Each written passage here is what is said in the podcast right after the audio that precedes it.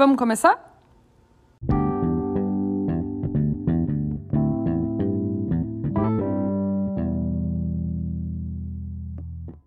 Bom dia, pessoal, e bem-vindos a mais um episódio do Café com a Nina. Meu nome é Nina Delecole e eu trabalho com desenvolvimento pessoal e profissional. Esse aqui é um espaço onde a gente fala sobre autoconhecimento, sobre mudança, sobre as escolhas que a gente faz nessa vida corrida que a gente vive, nesse cotidiano no qual a gente nem sempre consegue parar para pensar. Se é a tua primeira vez aqui conosco, seja muito bem-vindo. O meu objetivo aqui é trazer assuntos que nos ajudem a enxergar as coisas de uma maneira um pouquinho diferente. Quem sabe assim nos dá uma perspectiva diferente sobre as nossas vidas também.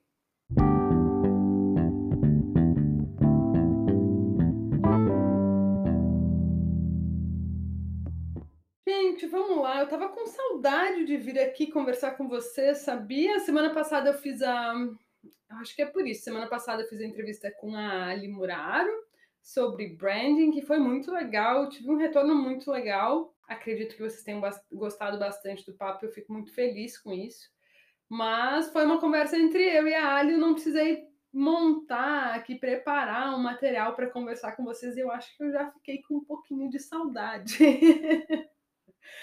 Pessoal, hoje eu quero falar, hoje vai ser um, um, episódio assim, eu fiz um On My Mind número um, esse aqui é um pouco, quase um On My Mind número dois, uh, olhando um pouquinho para 2021 também por causa dessa semana que eu particularmente estou passando, porque eu estou com a versão B em processo de, de divulgação, em momento de convidar as pessoas para participar do projeto, para uh, embarcar nessa comigo para a gente olhar para o ano que vem juntos.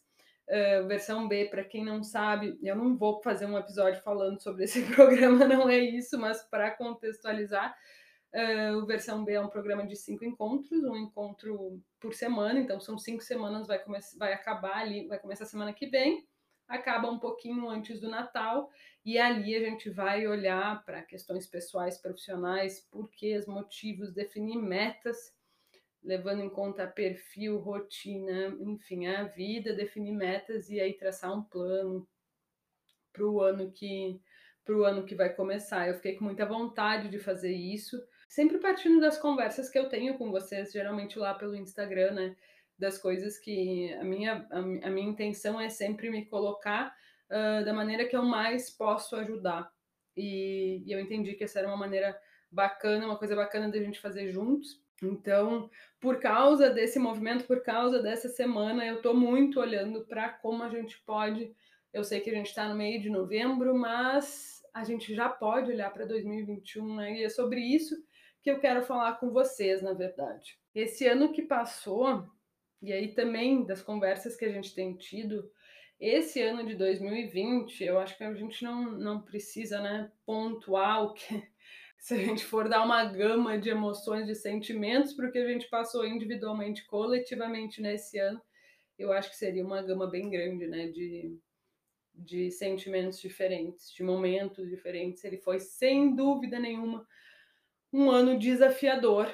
Acredito que a gente pode generalizar, dizer que foi um ano desafiador para todo mundo, mas ele não foi só desafiador, ele por mais que ele tenha sido em momentos um ano pesado, ele foi também um ano que deu para muitos de nós a oportunidade, talvez um pouquinho forçada, de olhar para algumas coisas da nossa vida pessoal, da nossa vida profissional e repensar, né? A gente teve ali alguns meses onde a gente teve que parar e aí teve a oportunidade de, de se questionar, às vezes por obrigação, às vezes porque o que a gente estava fazendo nesse momento já não estava mais dando certo e eu acho que eu já falei isso antes aqui, mas eu, eu pude acompanhar uh, histórias muito legais que saíram de 2020, partiram de um momento complicado, de um momento difícil, mas que histórias de, de reinvenção mesmo.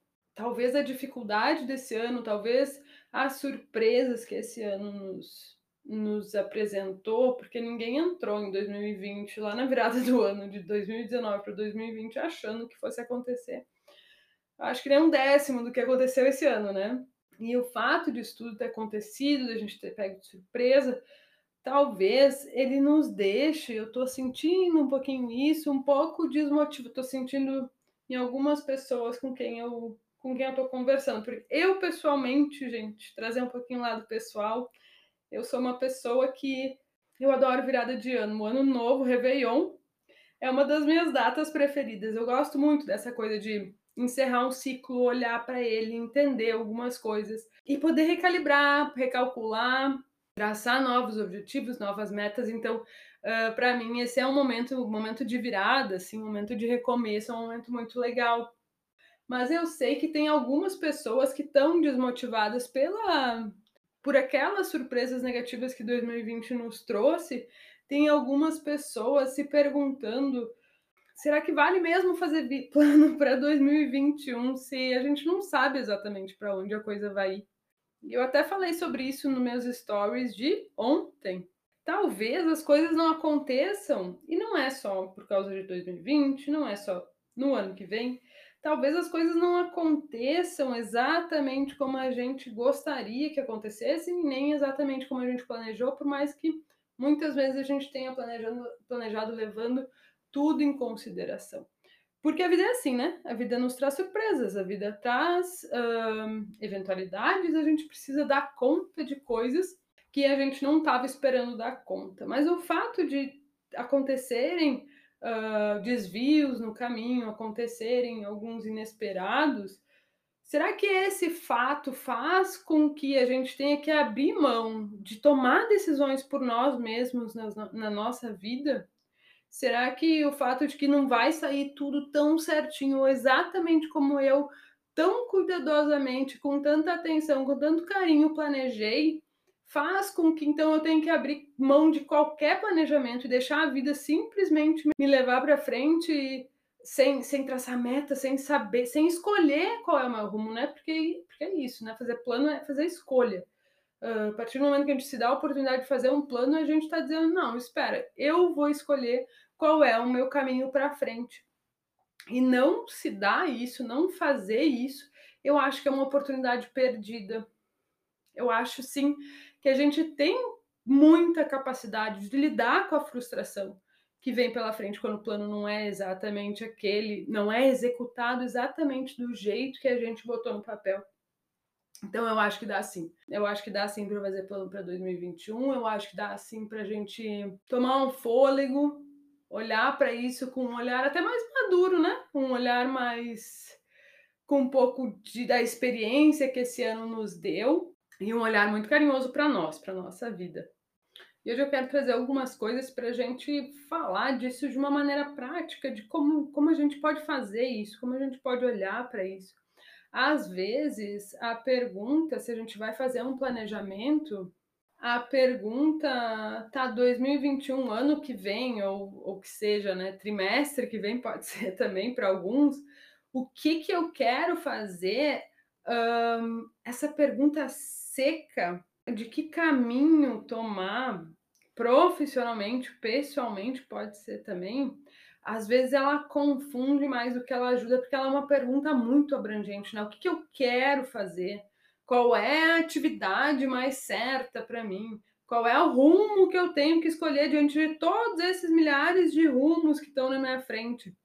Esse mundo de opções, quando a gente faz essa pergunta, ele pode ser pesado demais, ele pode ser aberto demais, ele pode dar muitas opções e quando a gente está em dúvida, confunde.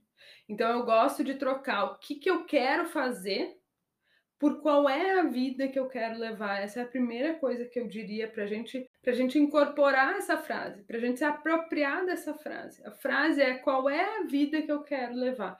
E aí, quando a gente está diante de duas opções diferentes, ao longo da vida, ao longo do cotidiano, duas opções diferentes e as duas parecem ser igualmente boas, essa frase ela é muito poderosa, porque qual é a vida que eu quero levar?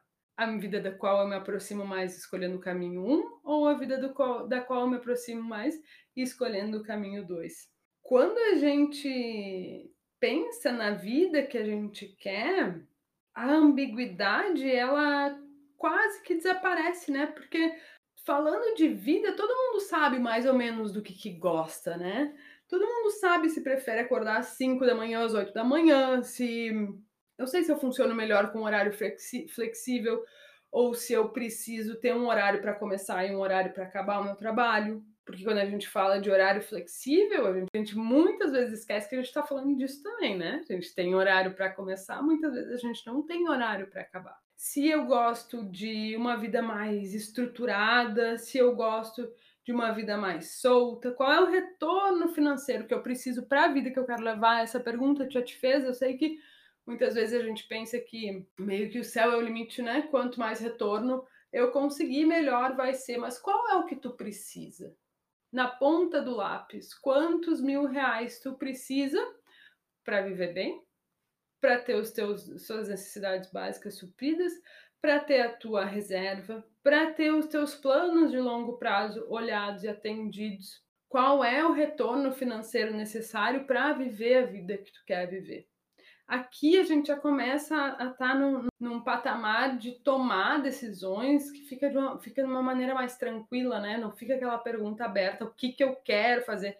Qual é a profissão mais certa para mim? Qual é o caminho desses 20 caminhos que eu posso escolher? Qual é o caminho que eu quero levar? É qual é a vida que eu quero levar? E aí, gente, quando a gente fala em botar a meta, eu gosto muito de uma frase que diz o seguinte, ó ousada na visão e flexível nos detalhes. Visão, quando, quando pensa em visão, quando houve visão, pensa em meta, tá?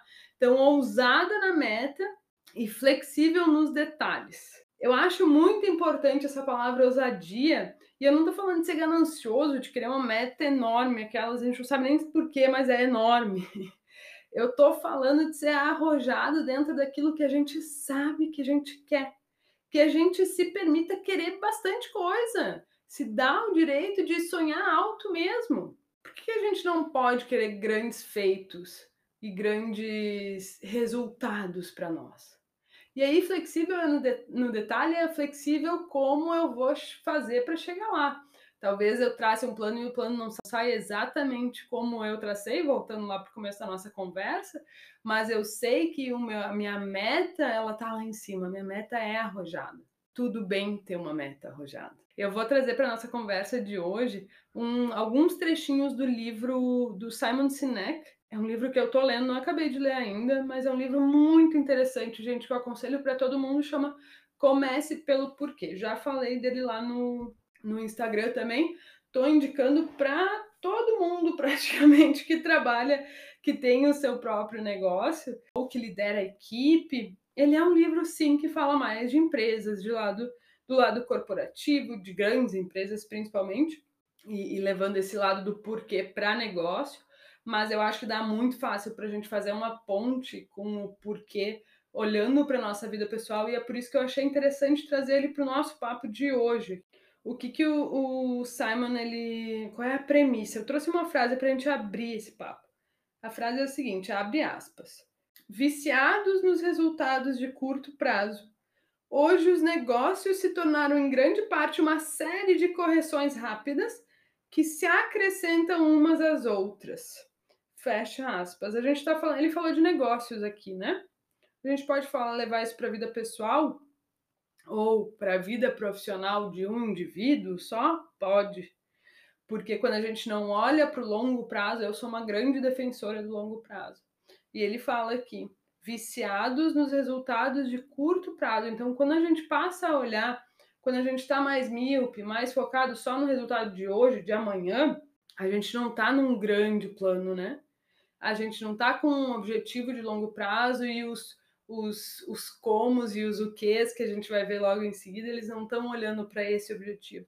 A gente está fazendo uma série de correções rápidas que não necessariamente são embasados no nosso porquê. Ele fala do círculo dourado, é uma coisa que ele defende muito, como uma ferramenta que nos ajuda a compreender por que, que a gente faz o que, que a gente faz. Ao contrário do que a gente vê em muitas propostas de grandes empresas, não só grandes empresas, gente, vocês vão ver que isso aí é muito mais o nosso mundo hoje, com o qual a gente tem uh, um mundo de empresas com o qual a gente tem contato, funciona mais ou menos de uma maneira inversa à maneira com a qual ele defende.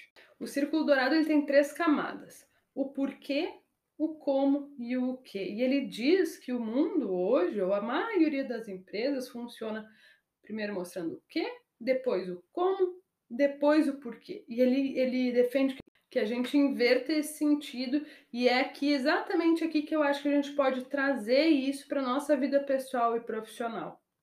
Porque a gente também, pessoalmente, na nossa esfera individual profissional, se a gente começar pelo porquê, ficou muito claro para mim através da leitura desse livro, os nossos planos, os nossos objetivos, as nossas metas de carreira e as nossas metas de vida pessoal, se a gente começar pelo porquê, a gente vai num caminho mais certeiro e a gente vai num caminho muito melhor embasado. Eu vou explicar isso para vocês. Para ilustrar isso que ele traz, eu achei muito interessante um exemplo de comunicação de uma empresa gigantesca que é a Apple. Ele defende a Apple como uma dessas empresas que primeiro explora, mostra o seu porquê, por que, ela faz as coisas, depois ela explora o como e depois ela mostra o que, que é de fato que ela faz. E ele defende que esse é um dos motivos pelo qual a Apple é essa empresa gigantesca que não tem cliente, né? A Apple tem fã, a Apple tem pessoas que se identificam. Ah, não, eu não uso um smartphone, eu uso um iPhone. Tem muita gente que não usa um notebook usa um notebook da Apple e bate no peito e, e faz questão de dizer, né? Então são mais do que simples clientes, são seguidores da marca, são fãs, são pessoas que se sentem identificadas ali, representadas, e ele entende que isso acontece porque a Apple defende muito fortemente o seu porquê. Olha, segundo Simon, o que seria uma comunicação, um exemplo de comunicação da Apple se, for, se a Apple fosse uma empresa normal do mercado de computação, né? Seria assim, ó. Abre aspas. Fazemos lindos computadores.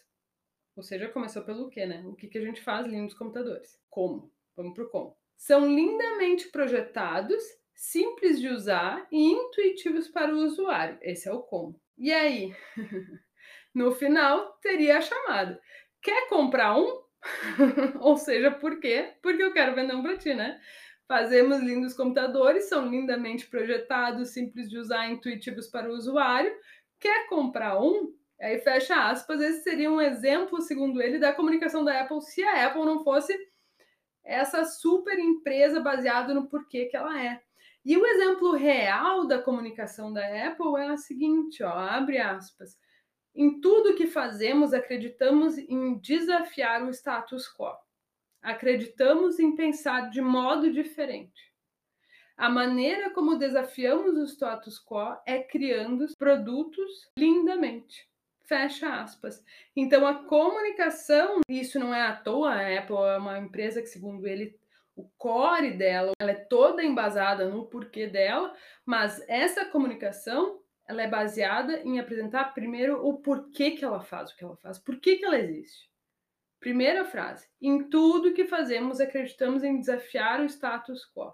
Acreditamos em pensar de modo diferente. Esse é o porquê. A Apple podia estar tá fazendo, ela está fazendo computador, ela podia estar tá fazendo carro, ela podia estar tá fazendo inúmeras outras coisas. Eu achei que é um exemplo muito claro e de novo, a gente, ele está falando de empresa, mas a gente pode trazer isso para a esfera pessoal quando a gente está falando dos nossos projetos e, e de como a gente organiza e estrutura e principalmente planeja a nossa vida. Se a gente começa pelo porquê, a gente está mais embasado e a gente tem mais chance de seguir os nossos planos. A gente tem mais chance de seguir eles porque eles estão embasados naquilo que é o de mais essencial, mais verdadeiro na gente, né? Eu trouxe aqui um exemplo meu. Eu peguei para a gente ilustrar, para conseguir ilustrar de uma maneira bem direta. E aí a minha proposta é que vocês façam para vocês também, tá? Pode ser dentro da vida pessoal, pode ser, e eu aconselho que seja dentro da vida profissional de vocês. Sejam vocês profissionais autônomos, Sejam vocês empreendedores, sejam vocês integrantes de uma equipe numa empresa, mas façam um exemplo de vocês, começando pelo porquê, depois do porquê o como e só no final o que. Vamos lá, eu separei o meu exemplo para trazer para vocês. O meu porquê. O meu porquê é: eu acredito que nós todos temos o direito de ser livres em relação às nossas escolhas e responsáveis por fazermos com que elas aconteçam. Eu acredito que a gente tem o direito de viver a vida que a gente quer viver, mesmo que isso saia um pouco do que é esperado de nós. Gente, eu acredito nisso piamente.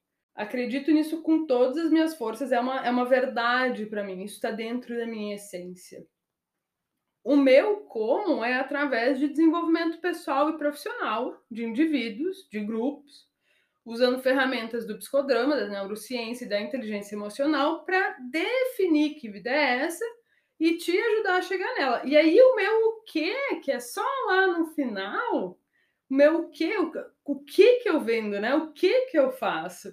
são os processos de coaching aí individuais, os processos de mentoria de novos negócios, os programas em grupos, tipo versão B, uh, os acompanhamentos e assim por diante. Mas o que é, é a maneira como o meu porquê está no mundo. É a maneira como eu garanto o acesso às pessoas ao meu porquê. E eu quero muito que vocês façam esse exercício para vocês também. Começando pelo porquê. Por que, que eu faço o que eu faço? Como eu faço o que eu faço? E o que, no final das contas? O que, que é isso? E vamos trazer isso para o nosso planejamento de 2021, para o nosso olhar de 2021. Por que, que eu faço o que eu faço profissionalmente? Como eu faço isso? E o que, que eu vou fazer? E aí, para trazer isso bem para a esfera da, da vida real, da, das dicas práticas e aplicáveis, eu trouxe três dicas práticas para a gente começar a olhar para 2021 de, maneira, de uma maneira estratégica, tá? Papel e caneta na mão, vocês sabem que eu sou a pessoa do papel e da caneta, né? eu adoro um exercício prático porque eu acho que é assim que a gente sai do plano das ideias, do plano teórico e entra no, no, na mão na massa, né? Como é que tá? Ok, lindo, maravilhoso, mas e aí o que, que eu faço com isso? Eu acho que é com exercício mesmo. Vamos lá para o exercício prático. Número um, gente. Elejam três prioridades para o ano. A nossa vida ela é composta por 13 esferas diferentes. A gente pode passar por cada uma dessas 13 áreas em outro momento, se for do interesse de vocês. Mas para começar, eu vou pedir para vocês escolherem, dentre todas as áreas da vida, três áreas prioritárias.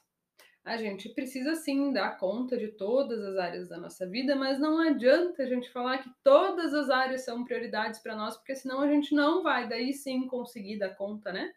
Se a gente tem 13 áreas, como é que a gente vai conseguir dar atenção total para 13? E a gente não consegue, a gente consegue dar uma boa atenção, botar em prioridade alta duas, três áreas. A gente tem que lembrar, existe prioridade alta, média e baixa, nem tudo vai ser prioridade alta. E é bacana a gente poder escolher.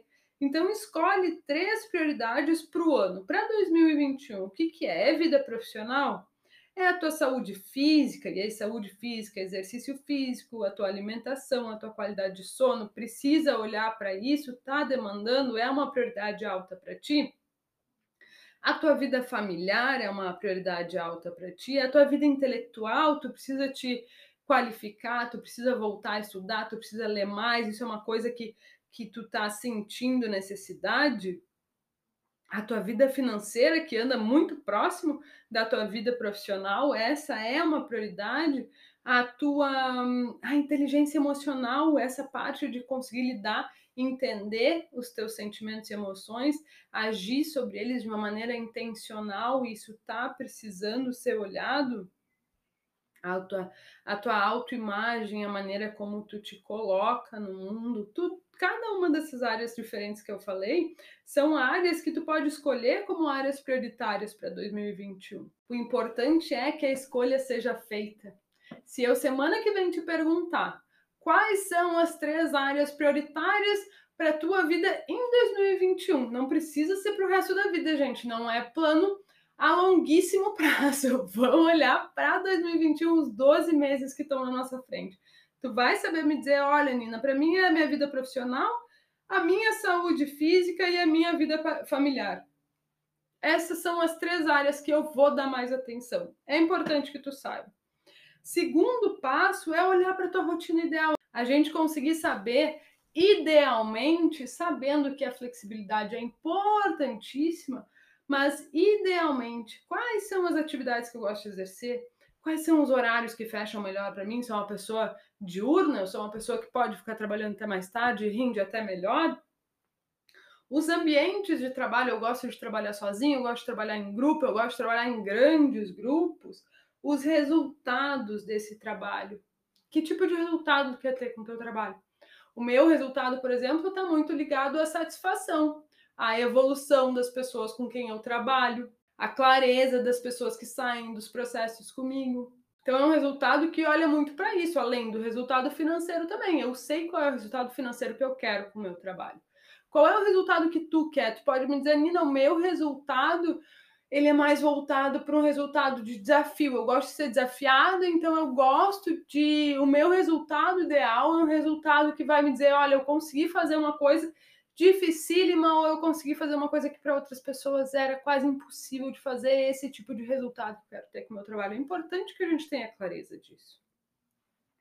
Definido, olhado para tudo isso que eu chamo de rotina ideal e definido um objetivo, vamos olhar lá para o final, projeta lá para o final de 2021, tá? Aonde tu quer estar? Tá?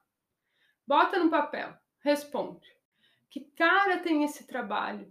Cara tem essa vida familiar? Que cara tem essa tua esfera da tua vida que é a saúde física? Coloca lá, essa vai ser a tua meta de longo prazo, 12 meses nesse cenário que a gente está falando aqui. Se a gente está falando de pensar no ano, 12 meses é teu cenário de longo prazo. E aí, eu quero que tu volte e quebre essa meta, esse objetivo, esse grande objetivo final em quatro. Porque a gente precisa ir monitorando isso durante o ano. A gente precisa chegar em, momentos que a gente já definiu antes e a gente precisa ter uma, uma medida para saber se a gente está avançando e se a gente está avançando bem ou não. Então, eu quero que tu divida em quatro, de três em três meses, em março, em junho, em setembro e aí a meta de dezembro de 2021, né? Aonde eu vou precisar tá em março de 2021 para saber que eu estou evoluindo? Vamos dizer que a minha eu tenho uma meta de correr uma meia maratona em dezembro de 2021. Olha, dezembro é quente, hein? É uma baita de uma meta. Mas vamos dizer, e hoje eu estou começando a correr. Eu tenho 12 meses para hum, correr 21 quilômetros. Eu não sou coach de corrida, eu sempre, eu peguei talvez um exemplo aqui meio torto, né? Porque eu acho sim que a gente tem que ter acompanhamento de profissionais nesse caso. Mas vamos pegar título extremamente, unicamente ilustrativo aqui para nossa conversa. Se em dezembro eu tenho que estar correndo, eu quero estar correndo 21 quilômetros, quantos quilômetros eu vou ter que conseguir estar correndo em, em março? E depois em junho? E depois em setembro? É assim que a gente vai indo. Ou teu, a tua meta não precisa ser em quilômetros, se for saúde física, mas ela pode ser em frequência semanal. Ah, eu quero incorporar um esporte na minha vida e depois de seis meses eu quero incorporar mais um. Então vou estar praticando duas modalidades esportivas diferentes. Isso tudo pode ser meta, gente.